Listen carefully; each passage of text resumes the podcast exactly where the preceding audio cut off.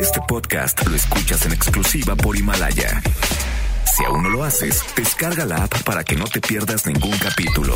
Himalaya.com. MBS Noticias presenta a Víctor Sánchez Baños, el trasfondo de la política y los negocios. Comenzamos.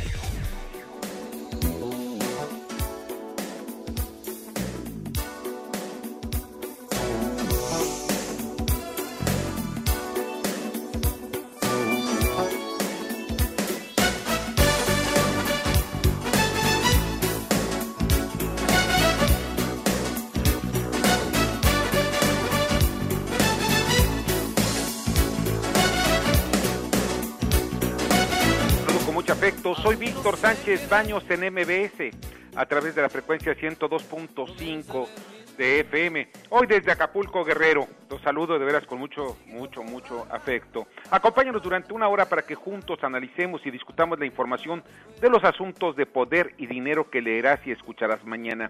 Sintonízanos en streaming en mbsnoticias.com. Estamos en Acapulco, ya en el cierre precisamente de la 83 Convención Bancaria, y que fue el tema central. Imagínense ustedes, había lo de las comisiones, había muchas cosas, pero el tema central fue el coronavirus. El presidente de la Bolsa Mexicana de Valores, pues que venía a, precisamente a Acapulco a esta reunión, pues venía en un avión privado, al momento de aterrizar, el piloto dijo, ¿saben qué? Vamos a regresarnos. Y en ese momento, pues tuvieron que levantar vuelo y se regresó Jaime Ruiz Sacristán se regresó a México.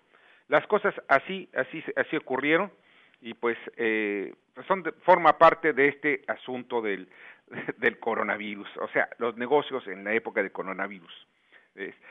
Y pues está también con nosotros Bernardo Sebastián, acá en Acapulco, y en la Ciudad de México está Carmen Delgadillo. ¿Cómo estás, Carmen? Hola, Víctor, muy buenas noches. Bienvenido, ya listos para empezar con el programa. Así es, ya estamos listos.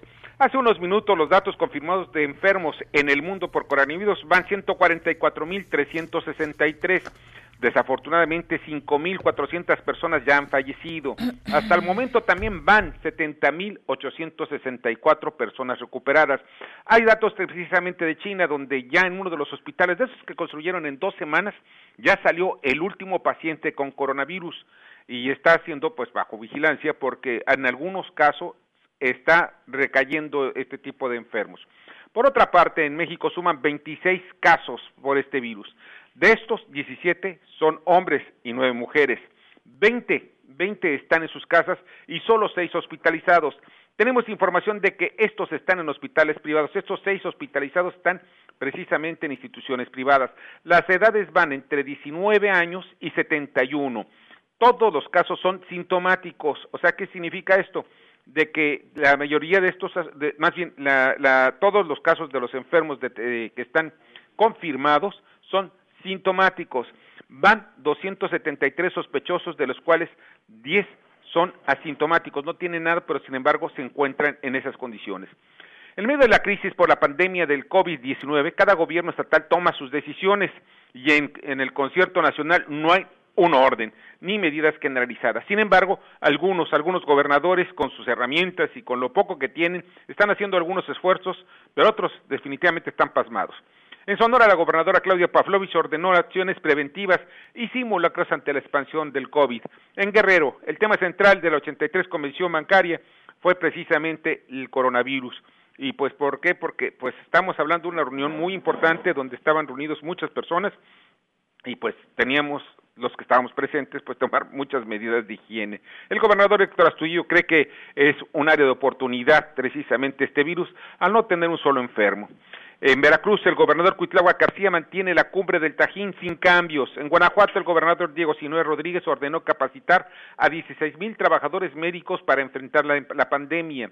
Yucatán suspende el panista Mauricio Vila la llegada de cruceros e instalan en el aeropuerto monitores de temperatura. En Oaxaca, Alejandro Murat suspendió el arroba RNR México y todos los eventos masivos hasta nuevo aviso.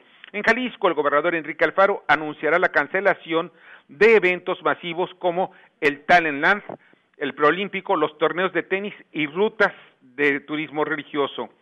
Sinaloa, para Mazatlán, el Princess Cruises suspendió todos sus recorridos programados para los próximos dos meses, según dijo, dio a conocer el gobernador Quirino Ordaz. En Quintana Roo, el Hospital General de Cancún, municipio que gobierna Mara Lezama, está preparado para recibir pacientes, luce impecable.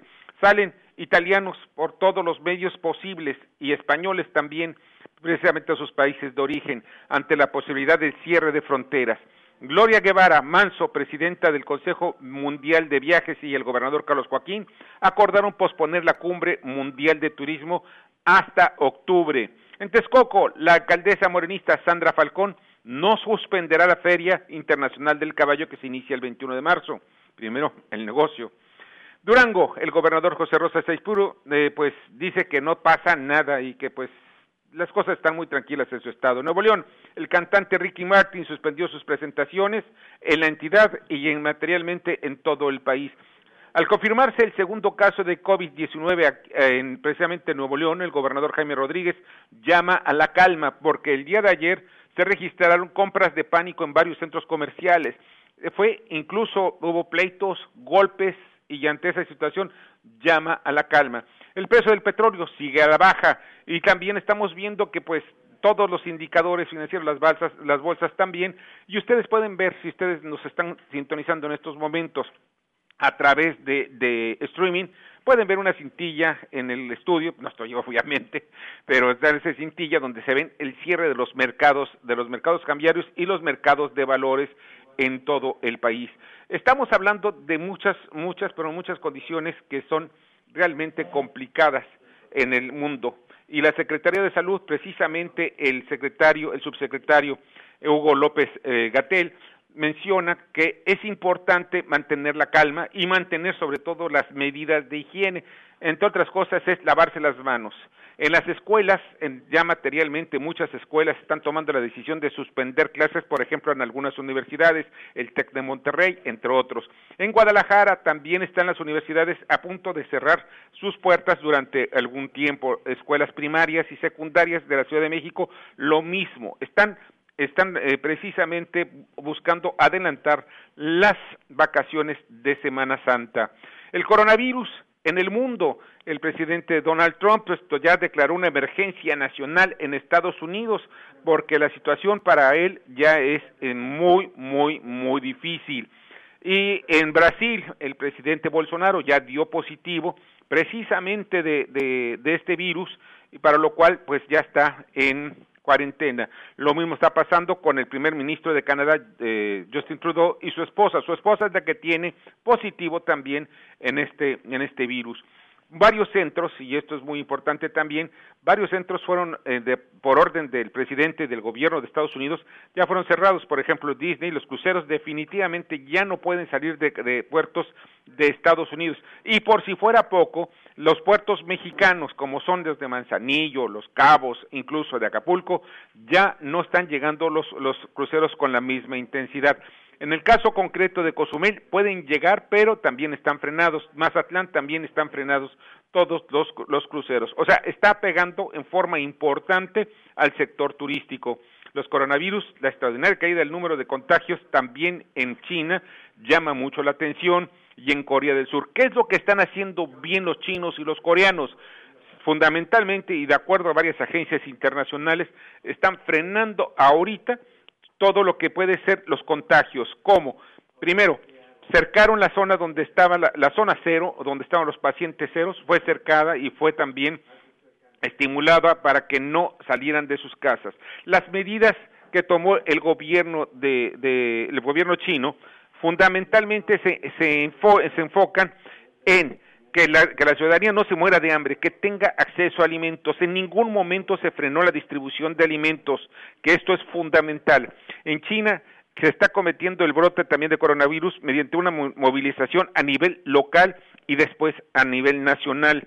Hay grupos como el estilo, y esto recuerda muchísimo las cruzadas masivas del expresidente comunista Mao Zedong, donde pues ellos abarcaban a través en su revolución cultural pues, dejó muchos muertos, por cierto, ¿no? Todos aquellos que no creían precisamente en su ideología, pues fueron asesinados. Y pero esto, este mecanismo de, que ya lo tienen muy, muy bien experimentados los comunistas en China, pues lo que hicieron fue precisamente crear todo una serie de barreras y fronteras para evitar que pudieran estar llegando hasta estas zonas. Bueno, estamos hablando de mecanismos de control y está llegando en estos momentos también a su cumbre, o sea, a la cúspide del número de enfermos en China. Afortunadamente para ellos sigue sigue estando a la baja y el número de personas recuperadas también está creciendo. En el caso concreto, y vamos a tener hoy varias entrevistas que, están, que son muy representativas de lo que ocurrió alrededor de ello, pues es eh, sobre lo que cómo estamos preparados. platicamos con funcionarios en donde funcionarios del gobierno de la cuarta transformación y nos dicen algunos comentarios que son importantes de reflexionar. ¿Estamos realmente preparados para enfrentar esta pandemia? ¿Hasta dónde vamos a llegar o hasta dónde vamos a poder enfrentar este problema tan grave que está a nivel internacional? Miren ustedes, México y eso es muy importante. México tiene pruebas para que en el caso de un enfermo llegue a un hospital, incluso los hospitales privados, tardan hasta tres días en confirmar si es o no coronavirus, algo que es muy complicado y muy delicado. Sin embargo, en, las instituciones públicas la situación es diferente. Aparentemente tienen reactivos que son en forma, se dan en forma inmediata cuando menos en media hora. En China ya detectan a un enfermo y en 30 minutos saben perfectamente el tiempo en que, perdón, el tipo de virus que tiene esta persona. En fin, esto y más te vamos a tener el día de hoy. Eh, tenemos, y esto es muy importante, hicimos un reportaje a través de Fernando Moxuma sobre las instituciones privadas, qué es lo que están haciendo en estos momentos. Y pues vamos a ver, en el caso de que llegue un enfermo a una institución privada, qué es lo que va a pasar. A ver, Fernando Moxuma, ¿qué es lo que nos tienes? Los hospitales privados no tienen la tecnología para identificar el COVID-19, por lo que no deben cobrar una prueba que realiza el sector público. De acuerdo con el subsecretario de Salud Pública, Hugo López Gatel, no es una prueba de uso clínico de uso médico individualizado, es una prueba útil para vigilancia epidemiológica para la salud pública. En el equipo de Víctor Sánchez Baños en MBS, nos comunicamos al Hospital Ángeles del Pedregal, en el que nos dijeron que, en caso de requerirse, se toma la muestra y se envía al Instituto de Diagnóstico y Referencia Epidemiológicos, INDRE. o sea, la podemos recibir. Aquí los médicos hacen su valoración, ya este, dependiendo del cómo lo encuentren deciden si se le toma la prueba o no. ¿Ustedes la tienen ahí y la pueden realizar? No, nosotros la tomamos, pero se manda al al INDRE. Posteriormente, nos comunicamos al Hospital ABC Santa Fe, en donde nos señalaron que ellos tienen los test reactivos para diagnosticar el COVID-19, pero el paciente en cuestión debe ser valorado previamente por un médico. Y si el paciente cumple con la definición operacional, que es el cuadro clínico más el antecedente de los últimos 14 días, haber viajado a uno de los países que ya tienen casos confirmados de COVID-19, se le hace el triage. La valoración por un médico, se toma de signos vitales por la enfermera y el médico es quien decide qué tipo de, laboratorio se les hace, PCR contra influenza y en, dado caso el COVID-19. No le puedo garantizar que se le realice la prueba de COVID-19. Ok, y, pero de todas maneras ustedes la tienen por ahí por cualquier cosa. Sí. En tanto, en el Hospital Español nos explicaron que pueden recibir al paciente, pero se le realizarán mayores pruebas a fin de descartar cualquier otro padecimiento. En el Hospital Español lo que se hace es realizar una evaluación completa del paciente se le hace un checklist para buscar si tiene datos clínicos sugerentes de que tenga coronavirus. Si fuera así, viene un médico infectólogo, la valora y se le hacen estudios complementarios si se considera por parte del equipo que tiene síntomas, tiene datos sugerente de que pueda tener coronavirus, se le hace la prueba. La prueba no se procesa aquí, todas las pruebas las procesa el INDRE, de tal manera que aquí nada más se toma la muestra y se manda al estudio y en un plazo de dos días dan un resultado aproximadamente. El costo de esa prueba no la conocemos, ya que es una prueba que realiza el sector de salud, pero lleva un proceso complementario. Mientras que en la línea del gobierno federal 800 00 44 800 no recibimos ninguna respuesta. Así, los principales hospitales privados de la Ciudad de México coinciden en que se encuentran completamente capacitados para recibir pacientes que presenten síntomas de COVID-19 y hayan viajado a los países con mayor número de casos. Imaginen ustedes esperar en la línea buscando ayuda y que no se las den estuvieron marcando, no fue una, son varias veces y en distintos horarios en que se marcó precisamente al INDRE para saber qué era el, cuál era el camino para poder llevar a un enfermo. ¿Así estamos preparados? Mm. Afortunadamente muchos mexicanos sabemos rezar. Pues vamos con Larry Rubin en su comentario, precisamente qué fue lo que dijo hoy el presidente Donald Trump y Larry Rubin, pues es representante del Partido Republicano en México y su, su apreciación al respecto. Adelante, Larry. Pues muy buenas noches y bueno, creo que esta semana ha sido una semana complicada no solamente para los mercados financieros, sino para el mundo entero en cuestión del eh, coronavirus, que ha sido un tema en México y en el mundo.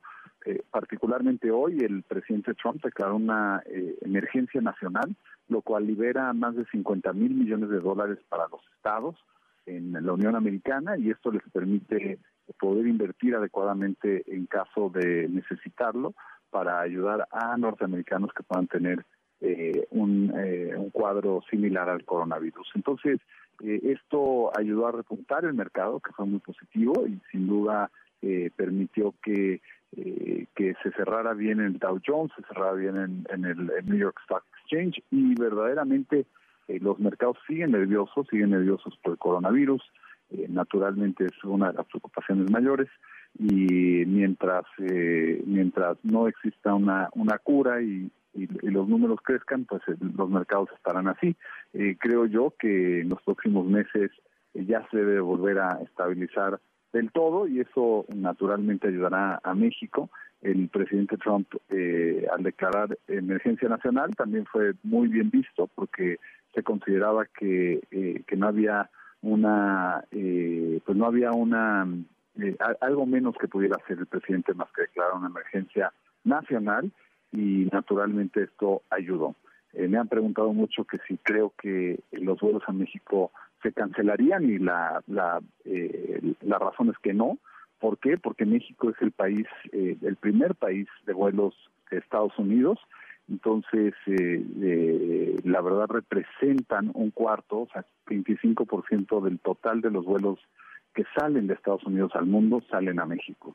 Y este número es, tan grande que sería imposible de cancelar y más que México no presenta una amenaza tan grande como otros eh, países del estilo de China o del estilo de Italia y por eso hasta ahorita pues México seguirá teniendo este puente aéreo que tan importante es para las dos naciones. Entonces, eh, definitivamente creo que es algo de valor eh, y de destacar el, el hecho eh, y las acciones que se tomaron en Estados Unidos y creo que la próxima semana, de no haber mayores números de infectados y, y con las acciones que están tomando en, Estados Unidos, que incluye cerrar escuelas, parques de diversión como Disneyland y otros y otras tantas acciones como la cancelación de, juegos de NBA, y, de, béisbol y demás, y pues esto todo debe de ayudar para contener eh, una posible una posible un contagio más grande de lo que de lo que se tiene esperado. Entonces, eh, pues con, con todo esto eh, podemos creo que estar tranquilos este fin de semana de que será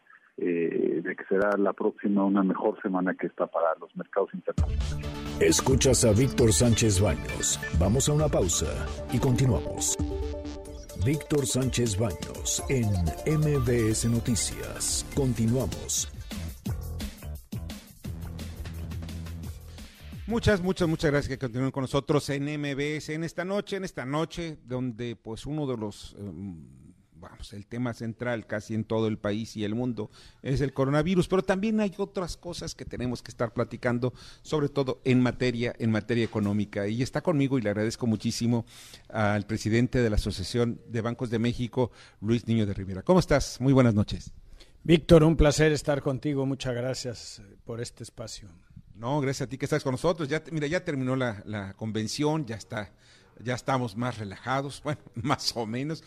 Pero, ¿cuáles son las conclusiones? ¿Qué es lo que te llevas precisamente de, este, de esta convención? Independientemente del tema de coronavirus, que todo mundo no dejó hablar todo el día, todos estos días, pero ¿qué es lo que queda de, esta reunión? Pues mira, el tema central fue eh, la prosperidad para todos en la era digital. Estamos transitando en la banca del mundo analógico, que es el mundo físico, al mundo digital, y tenemos que ir muchos pasos más allá de lo que hemos hecho hasta ahorita. Te doy unos datos. En los últimos cinco años hemos bajado 23 millones de aplicaciones bancarias a teléfonos inteligentes y hemos firmado 37 millones de contratos de banca electrónica. Esto nos permite acelerar el proceso de acercamiento a la clientela y facilitarle la vida en relación a lo que tiene que recibir de productos y servicios de la banca sin tener que ir a una sucursal. Tú hoy puedes hacer en un teléfono inteligente todo lo que sucede en una sucursal excepto entregar efectivo y recibir efectivo. Ese tránsito al mundo digital nos lleva a temas muy relevantes que tratamos en esta convención. Inteligencia artificial, ciberseguridad y el trabajo de las fintech, que son iniciativas muy relevantes. Pudimos discutir esos temas, después tuvimos reuniones en privado con el secretario de Hacienda, el subsecretario eh, Gabriel Llorio, el presidente de la Comisión Nacional Bancaria de Valores, Juan Pablo Graf, para ir avanzando en los temas que nos van a permitir desde el punto de vista regulatorio y operativo tener una banca más competitiva y más eficiente. Ahora, el, todo lo que es tecnología, muchas veces la gente mucha gente no está, no está muy acostumbrada. Eh, ¿Cómo hacer llegar la tecnología a la vida cotidiana? Y sobre todo, ahora sí voy a tocar el tema del coronavirus, porque pues los billetes ya generan, llevan muchos bichos y una tarjeta pues no lo tiene. Fíjate que ese es un tema muy importante. Eh, el CODI es nuestro nuevo sistema eh, digital o electrónico de pagos. Es gratuito, es eficiente, eh, y, es, y lo puedes operar a cualquier hora del día o de la noche. Eh, la intención eventual es que no tengamos que tener efectivo en la bolsa, que podamos transaccionar electrónicamente o digitalmente todo. Ya tenemos tarjetas de crédito, tarjetas de débito, ahora el CODI. Debería de ser suficiente, pero toma tiempo. Vamos instalando en los comercios y en, las, en los eh, teléfonos inteligentes el QR. Pero te doy otro dato, Víctor, que, te revela dónde, a dónde podemos llegar. En el país hay más o menos 70 millones de teléfonos inteligentes. Y hoy solamente tenemos 23 millones con una, eh, una aplicación bancaria. Eso quiere decir que todavía nos faltan 47 millones de teléfonos para meterles sistemas digitales bancarios. O sea, más del doble que lo que tenemos. Y eso lo que permitirá hacer es transformar la forma en que vivimos, nos relacionamos con el manejo de nuestro patrimonio y sobre todo cómo transaccionamos en el día con día.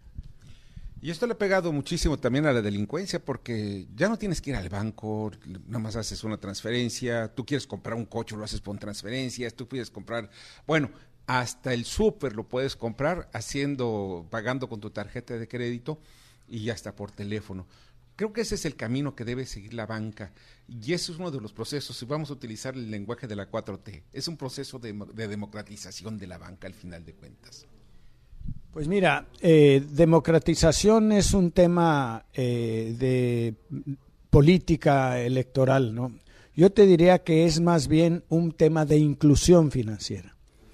Eh, tenemos que incluir a todo el país en este nuevo mundo digital de la banca, en medios de pago electrónicos, para que desde cualquier punto de la República Mexicana donde tengan telecomunicaciones puedan operar sus cuentas bancarias, manejar su patrimonio, abrir una cuenta, hacer una inversión, pedir un crédito, transferir dinero, pagar un servicio. Eso es lo que tenemos que lograr para que las personas que hoy reciben apoyos sociales en comunidades remotas no tengan que caminar entre una hora y hora y media para llegar al punto donde se distribuyen los apoyos, sino que desde su comunidad, con telecomunicaciones satelitales, que las hay y bastante accesibles, puedan transaccionar, mover dinero, este, pagar un servicio, lo que quieran hacer. Y eso es lo que va a cambiar la calidad de vida de la gente muchas comunidades se van a saltar el mundo analógico porque no llegaron sucursales bancarias o cajeros automáticos o corresponsales a su comunidad en este inicio hace 50 años de la infraestructura física de la banca. Se van a ir directo al mundo digital. Es algo similar a lo que pasó en Kenia. En Kenia el sistema de pagos M-Pesa, que es pagos digitales, llegó a todo el país y no habían ni siquiera visto sucursales bancarias ni de cerca en muchas comunidades, pero el sistema se volvió viral, funciona perfectamente y todo mundo lo usa. Y es un país muy eficiente en el manejo de pagos. Allá tenemos que ir nosotros mucho más rápido porque vamos atrasados en un mundo que avanza a una velocidad que nos tiene abrumados a todos. Estaba escuchando precisamente lo que es el, eh, en una de las, de las ponencias, lo que es el comercio, eh, pues el comercio, yo no voy a llamarlo virtual porque no, ya no es virtual, es un comercio de día a día. Yo utilizo, por ejemplo, algunas marcas o algunas empresas que para comprar algunos, algunas cosas. Bueno, desde un champú hasta computadoras. Y esto me lleva a que tener cada día más confianza en los servicios bancarios a través de Internet. Cada día está creciendo también la seguridad en Internet. Y para evitar precisamente los hackers, porque siempre en toda tecnología siempre hay un malo que aparece. ¿Cómo podemos tener más confianza, Luis?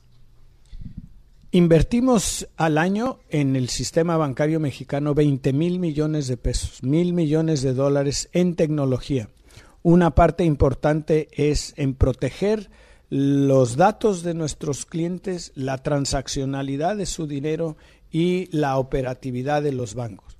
Permanentemente tenemos que estar invirtiendo en, nuevos sistemas que nos protejan porque los ciberataques son permanentes 24 horas al día, no los hacen personas, eh, comúnmente los hacen robots que están probando cómo meterse a las líneas de telecomunicación, a las bases de datos, a, la operatividad de los clientes. Por eso las personas tienen que ser muy cuidadosos con sus eh, claves, no prestar su teléfono, no manejar su seguridad como si fuera prestar eh, la pluma para escribir. Eh, si tú no le entregas las llaves de tu casa o de tu coche a un extraño, ¿por qué entregarle las llaves de tu cuenta? ¿Por qué entregarle tu teléfono donde tienes casi toda tu vida ahí registrada? Esa eh, seguridad empieza con el usuario y la tenemos que elevar en la operatividad bancaria para que todos estemos en sincronía y en sintonía de qué tenemos que hacer para cuidar nuestra información, nuestro patrimonio y el movimiento de nuestro dinero. Pues Luis, no sabes de verdad cuánto te agradezco que hayas estado con nosotros y como siempre, pues son, has tenido mucho éxito en, en el sistema bancario y ahora como presidente de la asociación. Te felicito y pues muchas gracias que estuviste esta noche con nosotros. Víctor, un enorme placer estar contigo. Este, te agradezco mucho eh, este espacio, esta oportunidad de platicar, que siempre es un placer. Muy buenas noches. Muy amable, de veras, muchas gracias, Luis. Y nosotros vamos a un breve corte y regresamos. Escuchas a Víctor Sánchez Baños. Vamos a una pausa y continuamos. Víctor Sánchez Baños en MBS Noticias. Continuamos. Muchas gracias que continúen con nosotros en MBS. Está con nosotros Gabriel Llorio González, quien es el subsecretario de Hacienda, y le agradezco mucho que estés con nosotros esta noche. ¿Cómo estás? Al contrario, Víctor, bien, todo bien. Estamos viendo momentos muy complicados. El entorno mundial es muy complicado, se va a ver un decrecimiento, o por lo menos no va a ser el crecimiento que nosotros esperábamos de un 2% en la economía mundial, y obviamente esto va a repercutir también en el crecimiento de la economía mexicana. ¿Cuál es la expectativa o qué es lo que está pensando ahorita el gobierno mexicano en materia de finanzas públicas? Para tomar el control de, este, de esta situación. No, por supuesto. Eh, no, y creo que tu pregunta es muy relevante porque los, las perspectivas obviamente han cambiado y han cambiado muy rápido. Digamos, eh, estamos, lo que estamos viendo actualmente es una convergencia de tres grandes eventos que yo creo que no lo veíamos desde el 2009. Sí. ¿no? Una desaceleración muy larga, una, mejor dicho, un ciclo muy largo de crecimiento, casi 10 años. Este, de manera natural las, las economías tienden a desacelerarse. Y eso lo empezamos a ver a partir de la mitad del 2018 eh, en general las economías globales, México había empezado ya a entrar en una, en una etapa de desaceleración muy pausada, muy, muy gradual.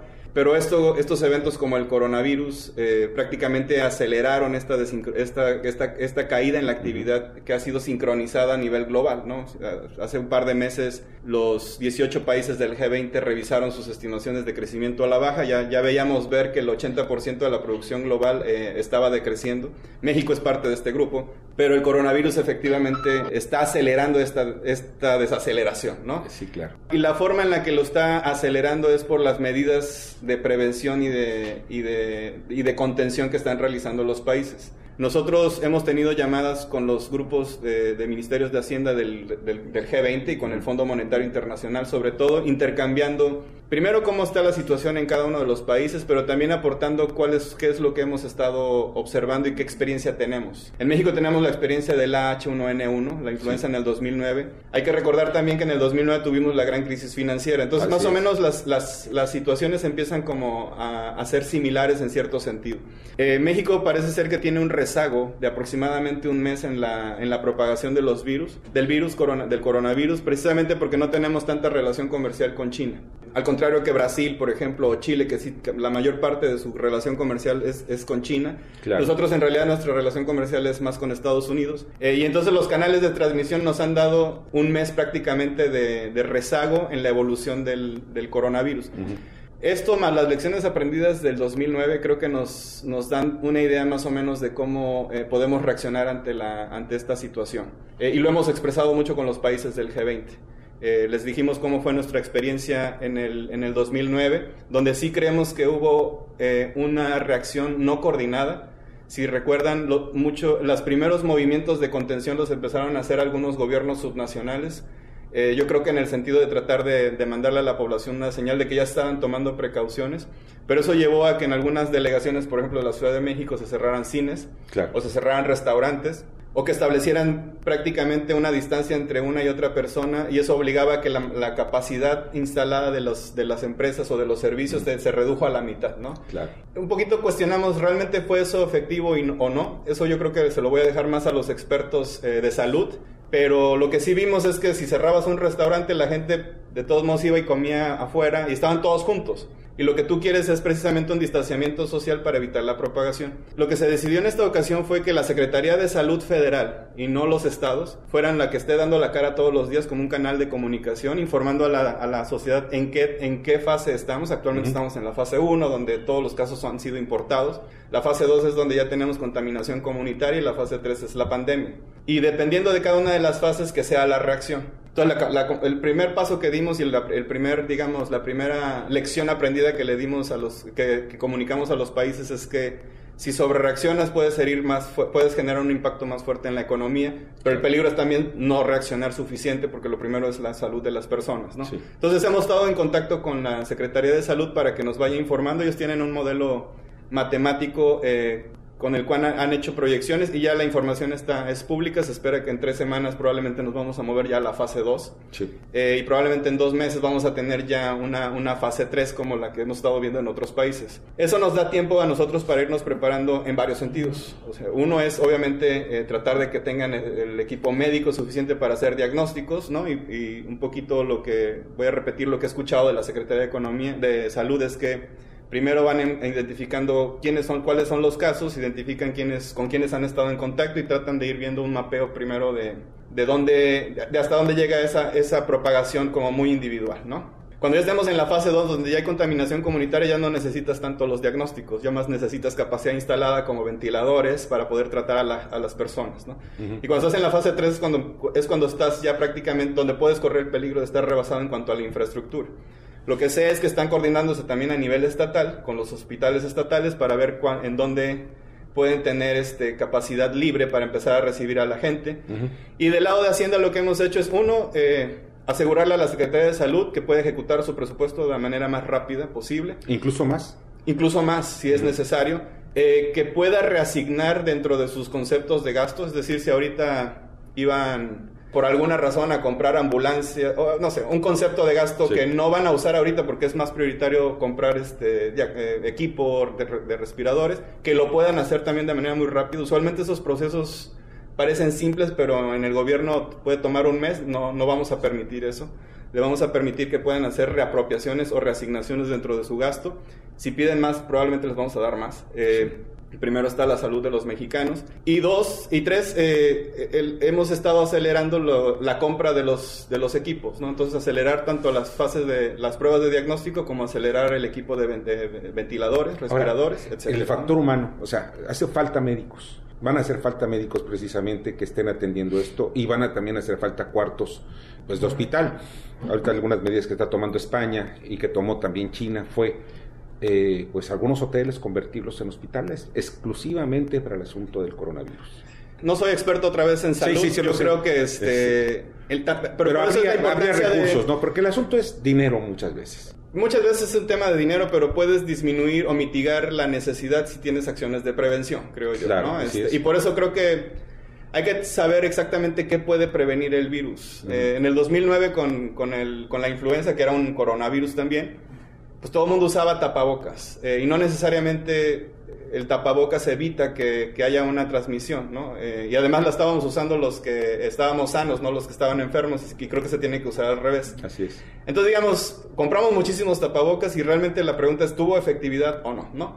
Compramos también mucho gel antibacterial y lo traíamos todos los días, nos lo echábamos en las manos y parece ser que lavarse las manos con jabón por, por la composición de grasas rompe la membrana del virus y es muchísimo más efectiva, ¿no? Entonces yo creo que, o sea, todas las labores de prevención, de informar a la gente eh, este tipo de medidas son muy importantes y eso es lo que te va a ayudar precisamente a que no tengas un pico de golpe en los casos, sino que lo suavices a lo largo del tiempo y entonces sí tengas la capacidad instalada suficiente. Esa es la mayor preocupación actualmente de todos los países. China tiene la capacidad de construir un hospital en un... Dos semanas. En, dos semanas, pero luego se les cae. Este, y Estados Unidos pues no tiene un sistema de salud público como el mexicano. Eso es muy importante porque allá una prueba de coronavirus te puede salir en mil dólares, dos mil dólares. Nosotros tenemos un, salud, un sistema de salud público. Entonces son diferentes los sistemas y tenemos que ver cuál es la capacidad, pero lo importante es primero eh, tener acciones de prevención muy, muy claras, muy definidas para que la población sepa qué es lo que tiene que hacer y precisamente disminuir esta capacidad instalada, eh, la necesidad de rebasar la capacidad instalada. ¿no? Bernardo Sebastián. Gabriel, dicen que a río revuelto, beneficio de pescador. ¿Qué circunstancias o en qué, o en qué áreas México en este momento tiene fortaleza y puede generar recursos para poder mitigar o poder combatir este virus? Mira, yo creo que hay, eh, obviamente, eh, algo que dices es muy importante. Cada crisis trae una oportunidad, ¿no? Eh, nosotros aprendimos del H1N1 y tenemos más experiencia porque, lo, porque tuvimos que lidiar con ello, nos equivocamos y aprender de esas equivocaciones nos, nos ayuda ahorita a reaccionar de manera más importante. Eh, en la medida en la que no este, sobre reaccionemos si no es necesario, suspendiendo actividades, porque todavía no estamos en esa fase, no estamos eh, disminuyendo la, actividad económica, ¿no? En, una, en un contexto en el que todos los países se va a encontrar, yo no sé si vieron en la mañana, andan distribuyendo las fotos de varios países europeos, ¿no? Un poquito dice, la, Tierra se da un respiro. Pero es impresionante ver zonas turísticas como Venecia, este, totalmente desiertas ese, ese golpe económico, obviamente no vamos a recibir ese flujo turístico ahora, pero lo que sí está generando es que se interrumpen las cadenas de producción. Y ahí nos va a afectar porque somos parte de esa cadena de producción. Pero aunado con la ratificación del TEMEC, ¿no? por ejemplo, hoy Canadá ya dijo que, que, se va a mover, prácticamente los tres países estamos alineados. Eh, hay políticas entre Estados Unidos y China que van a ser permanentes en cuanto al conflicto comercial que tienen y ahí es donde yo creo que México tiene una gran oportunidad porque cuando China empezó a abrirse al mundo y a crecer, se llevó muchas de nuestras cadenas de valor, sobre todo en la parte manufacturera, y ahorita probablemente van a, van, a, regresar. Entonces, este tipo de, de, eventos, donde se juntan dos, tres grandes eventos y te generan un estrés global, también te ayuda a que algunas cosas se recompongan de la manera más rápida, que probablemente iba a tomar un poquito más de tiempo en, en otra, en otra situación. Eh, ahora yo creo que tenemos una, una oportunidad, ¿no? Oye, y hablas hace un momento de recursos extraordinarios. ¿Esos recursos extraordinarios tendrían que pasar o ser aceptados por el Congreso? Eh, dependiendo del tipo de recursos que quieramos destinar. Algunas, por ejemplo, si quisiéramos, eh, y no lo vamos a hacer, si quisiéramos subir el nivel de endeudamiento, los techos de endeudamiento, tendríamos que ir al Congreso. No podemos, eso está en la raíz de responsabilidad fiscal. De hecho, tengo yo responsabilidad sobre eso, no lo, no lo podríamos hacer. Otro tipo de estímulos no, por ejemplo, eh, la banca de desarrollo actualmente tiene muchísimo capital en sus, en sus balances que podrían utilizarlo para prestarle a las empresas, eh, a las empresas que tengan, por ejemplo, un impacto inmediato por la suspensión de actividades, ¿no? Cines, este, las MIPIMES que están relacionadas con el sector turístico de entretenimiento, de servicios. Entonces, utilizar esa capacidad de financiamiento que tiene la banca de desarrollo eh, no nos pega en el presupuesto y no necesitamos ir al Congreso, ¿no? Y tenemos suficiente margen en las bancas para poder darles más líneas de crédito o contragarantías. Claro. Las empresas aquellas que ya tengan una línea de crédito con la banca de desarrollo podrían tener la opción de refinanciarlo, es decir, les darles un periodo de gracia de seis meses para que no tengan que estar enfrentando en estos seis meses el pago de una deuda cuando se les están cayendo los ingresos por suspensión de actividades, ¿no? Puede haber otro tipo de estímulos, por ejemplo, puede haber estímulos fiscales. Eh, no sé si Carlos habló de esto, pero por ejemplo, este, una idea que estamos explorando es, nosotros vamos a tener que hacer una declaración de, de impuestos este, muy pronto y no es condonar el impuesto, pero tal vez dar un mar una gracia también para pagarlos. En lugar de que los paguen inmediatamente, pues los vamos a pagar tal vez en dos o tres meses. El tema es como darle mayor espacio a las personas y a las empresas que puedan enfrentar un problema de liquidez, darles ese respiro, ¿no? Entonces no todo puede, no todo tiene que venir del, de la parte de fiscal o de deuda. No todo tendría que ir al Congreso. Tenemos margen para accionar, accionar muy rápido en, en nuestro perímetro jurídico y si quisiéramos ir al Congreso, eh, pues tal vez tendríamos que relajar alguno de los objetivos de la ley de disciplina, eh, de la ley de responsabilidad fiscal o de la ley de presupuesto, ¿no? Otra, otra opción que podríamos tener es relajar el, el, objetivo del balance primario. Y eso que nos va a implicar que podemos, vamos a poder incrementar un poquito el déficit. Ese es un objetivo político. Nosotros lo fijamos como de entrada para mandarle una señal a los mercados de responsabilidad fiscal no está en la ley, no, está, no, está, no estamos obligados por ley, pero lo hemos estado cumpliendo de manera eh, muy puntual. El año pasado lo cumplimos y teníamos toda la intención de cumplirlo en esta. Pero esta es una situación que amerita, creo, una... Ajá, repensar exactamente si es necesario o, contrapesar, qué señales quieres mandar. En, en la medida en la que si reducimos ese o relajamos ese balance primario y lo usamos para infraestructura o estímulos a la economía, eh, creo que estaríamos bien y no estaríamos peleados con la señal que queríamos mandar al inicio. Entonces tenemos respuesta inmediata. Tenemos respuesta inmediata y estamos probablemente algunos días de, anunciar de manera muy detallada lo que serían los el paquete de estímulos. Ah, pues eso es muy importante. Pues Gabriel, te agradezco muchísimo que estés con nosotros. Al contrario, muchas gracias por, por la invitación. Muchas gracias a ti, Gabriel Llorio, subsecretario de Hacienda. Y nosotros vamos a un corte, breve corte y regresamos. Escuchas a Víctor Sánchez Baños. Vamos a una pausa y continuamos. Víctor Sánchez Baños en MBS Noticias. Continuamos. Muchas gracias que continúen con nosotros en MBS. Y ya se encuentra con nosotros y le agradezco muchísimo al presidente del Consejo Coordinador Empresarial y también consejero de BBVA, allá a nivel internacional. Carlos Salazar, ¿cómo estás, Carlos? Muy bien, Víctor. Un placer estar contigo en tu programa y le mando un saludo a todo tu auditorio. Muchas gracias. Oye, ¿qué es lo que estamos viendo? Estamos viviendo más bien los negocios en los tiempos del coronavirus. Y México está inmerso también en ese concierto o desconcierto mundial de este virus. ¿Qué es lo que estamos eh, previendo desde el punto de vista empresarial? Porque tenemos que ir de la mano también de nuestro gobierno, pero pues es, importante ver también qué es lo que piensa el empresariado. Víctor, son, son situaciones que nadie quiere vivir este, y que lamentablemente a México nos llegan en un momento en que nos estaban pasando dos cosas. Primero, veníamos de un año que el país no crecía. Todo el año pasado, como sabes, no pudimos este, lograr incentivar la economía y le habíamos apostado a que el 2020 sería un mejor año, de hecho el presupuesto federal estima un crecimiento para el 2020 del 2%, hoy difícilmente alguien puede pronosticar que el país pueda crecer al 2% con esta situación. Entonces, otra vez se nos vuelve a, revolver en la ensaladera situaciones este, bastante amargas. Un año malo el 19, un año 2020 que viene a pues a incrementar esta situación negativa de México y en un país de ciento, casi 130 millones de habitantes que requerimos generarle un millón de empleos anuales a nuestros jóvenes, pues se nos va acumulando eh, una cantidad enorme de jóvenes que no tienen capacidad, no tienen movilidad. Eh, si bien los programas sociales han querido atemperar esto, es imposible, o sea, la cantidad de, de jóvenes que van a demandar trabajo pues no alcanzan los programas sociales para esto. Eh, por otro lado, pues no estamos nosotros este, definitivamente creando esos elementos de movilidad que solamente se pueden crear si crecemos. Eh, esa es la obsesión que nosotros hemos insistido desde hace meses y meses y meses de que el país tiene que crecer. y el ingrediente para que una sociedad crezca es la inversión. Entonces tú analiza todas las condiciones que hay hoy para promover inversión y pues todas te dicen que, pues que no inviertas, ¿por qué? Pues porque hay una incertidumbre tremenda, porque no sabemos cuáles son los costos, eh, no sabemos qué va a pasar, eh, no sabemos si va a haber liquidez en los mercados.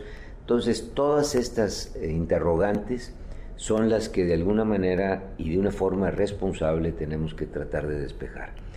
Ayer, Víctor, y quizás te diste cuenta, el Consejo Coordinador Empresarial emitió un comunicado, un comunicado que, que lo que trata de decir es, señores, es el momento de la unidad y el momento de la responsabilidad. Dejemos atrás todas estas discusiones ideológicas, dejemos atrás el estar todos los días recordando qué pasó en el pasado, y vengamos por favor a ver qué va a pasar en el futuro.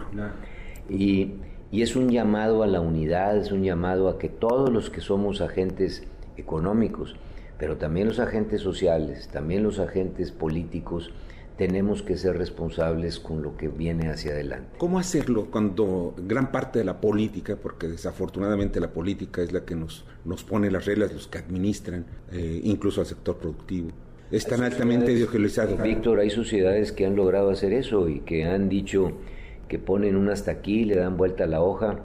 Todo el mundo conocemos la experiencia de España, una España dividida, una España herida, una España con problemas muy recientes de, grandes este, diferencias que habían llevado eh, en este mismo siglo, digo en el siglo este, pasado, pero en 1930 y tantos, a una sociedad a tener eh, el, que se pelee hermano con hermano.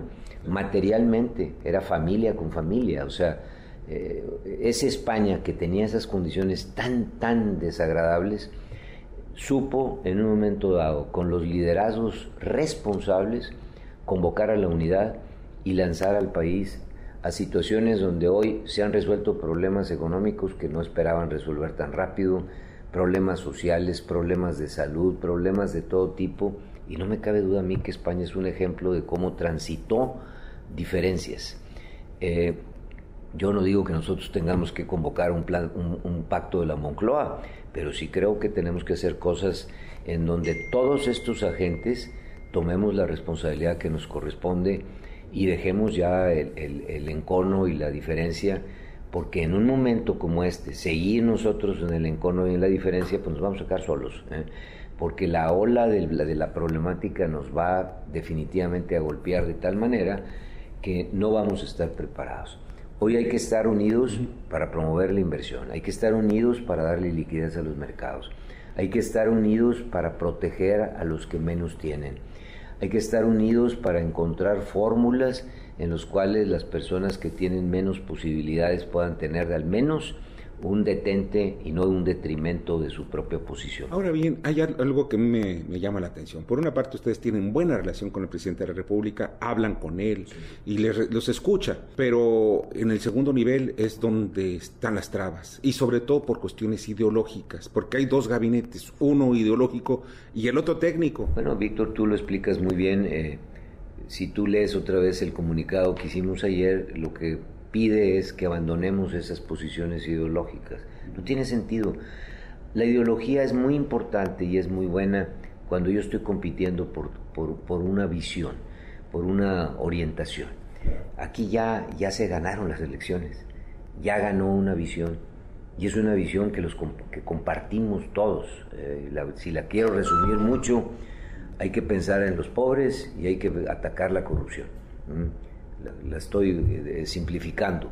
Eh, esa visión es la correcta, ahí vamos todos, pero no sigamos discutiendo más y más y más en el mismo sentido y pongámonos a trabajar para ahora sí eh, eliminar la, la, pobreza y trabajar para que la corrupción realmente no se vuelva a presentar en nuestro país. Ahora, esto podría ser también, bueno, es, es muy peturante decir vamos a hacer otro pacto de la Moncloa en México al estilo, pero ya se hicieron algunos intentos y funcionaron en donde el sector empresarial, el político y también los grupos sociales participaron durante pues, un buen tiempo. Sí, sin duda ha pasado otra vez con las visiones que en ese momento estaban este, prevaleciendo en el país Eh, yo creo que lo requerimos para las visiones que hoy prevalecen en el país.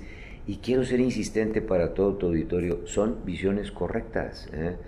Nosotros abrazamos la misma visión, por eso nos dicen que nosotros este, estamos muy unidos al gobierno, estamos unidos a las visiones que este gobierno ha puesto de atacar la pobreza y de eh, combatir la corrupción, simplificando todo, como te decía yo hace un momento.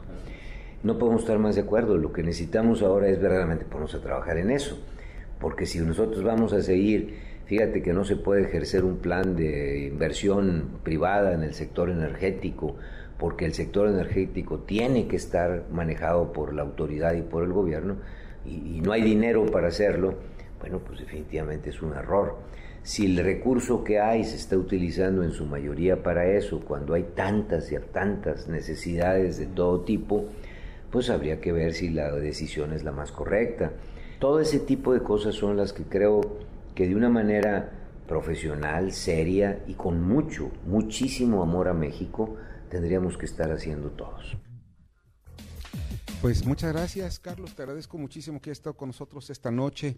Y pues pasa, todavía hay muchas cosas que hacer para salvar este país. Carlos, Carlos Salazar, presidente del Consejo Coordinador Empresarial. Y miren, ya está en la cabina ya en México, Daniel Paulino, sobre las pérdidas por la cancelación de eventos deportivos. ¿Cómo están estas pérdidas, Daniel? Víctor, esta semana a nivel mundial el deporte ya vio las consecuencias del problema del COVID-19. Las principales ligas europeas de fútbol han suspendido toda actividad por lo menos lo que resta del mes de marzo. La Fórmula 1 aplazó el arranque de su temporada y se tiene previsto a que retomen actividades hasta finales de mayo. Todo el deporte en Estados Unidos está está suspendido por al menos 30 días. NBA, deportes colegial, MLS, tenis, el, Miami Open y, el, y en golf, The Masters. Eh, hablando un poco al respecto de las pérdidas, aún no se tiene calculado cuánto se estima eh, pierdan cada uno de los torneos, pero bueno, hablando de fútbol español, se está considerando que se pueda suspender de todo el, toda esta temporada y lo que restan de jornadas equivaldría a una pérdida de 700 millones de euros para el fútbol español. Entonces, si estamos hablando de ese, esas cantidades de pérdidas para un fútbol una de las principales ligas europeas de fútbol, también lo podemos considerar para la liga alemana, la liga italiana, la liga inglesa, si es que ya no se vuelve a jugar en lo que resta de temporada. Y esto significa también, bueno, esto nada más es en el fútbol, pero también estamos viendo tenis, los abiertos de golf, estamos eh, básquetbol, que también ya, ya en el caso de Estados Unidos, pues eh, mucha gente es fan del básquetbol y pues es muy seguro también que en cuanto se abra la temporada de béisbol va a ocurrir lo mismo. Todos los deportes y algunos que sean muy significativos van a ser a puerta cerrada, como está ocurriendo ya en algunas partes de Europa. ¿Y las Olimpiadas? Las Olimpiadas, eh, en el aspecto de las Olimpiadas, el Comité Olímpico Internacional dice que sí, todavía no están en riesgo real, todavía, todavía se está a tiempo de controlar este problema de salud y las Olimpiadas por el momento se, siguen en pie. Bueno, eso dicen que está a punto de controlar. Yo veo con mucha arrogancia a los directivos de, del Comité Olímpico Internacional, donde dicen, no, no, no, no se va a frenar, mira, para julio ya estamos, ya, ya pasó lo mal. No, no, no, no, la fiebre española, la gripa española duró de 1918 al 2022 dos años. Respecto a estos Juegos Olímpicos, te comento que el Comité Olímpico Internacional tiene una reserva de casi dos mil millones de dólares que para que ellos mismos puedan cubrir los gastos que perderían cada una de las federaciones y que ellos los asuman. Bueno, si se trata nada más de dinero, pero yo no sé quién va a perder dos mil millones. Mira, si se lo dicen a México, dos mil millones es como un coscorrón del tamaño del mundo. Pero pues, eh, ¿y qué esperamos al final de cuentas que ya tengamos deporti eh, perdón, deportes o fútbol, béisbol, etcétera? De entrada, de entrada las principales ligas eh, están suspendidas lo que resta de este mes y a esperar, a tomar en cuenta qué es lo que se lleva a cabo en el mundo. Pues Daniel, de verdad no sabes cuánto te agradezco que hayas estado con nosotros. A ti, Víctor. Pásala muy bien, Daniel Paulino, nuestro comentarista deportivo sobre los deportes, el otro aspecto de los negocios de los deportes. Muchas gracias, Daniel Paulino. Pues ya nos vamos, les agradezco muchísimo que hayan estado con nosotros. Muchas gracias, Bernardo Sebastián, aquí en Acapulco. Fue todo un gusto verlos acompañados esta noche. Y muchas gracias también en México a Carmen Delgadillo, te agradezco muchísimo, y a Fernando Moxuma, les agradezco mucho. Bueno, en la producción, Jorge Romero, en la información Carmen Delgadillo, en la redacción Fernando Moxuma, en los controles el americanista bien portado Michael Armador. Yo soy Víctor Sánchez Baños y deseo que tengan una noche sensacional.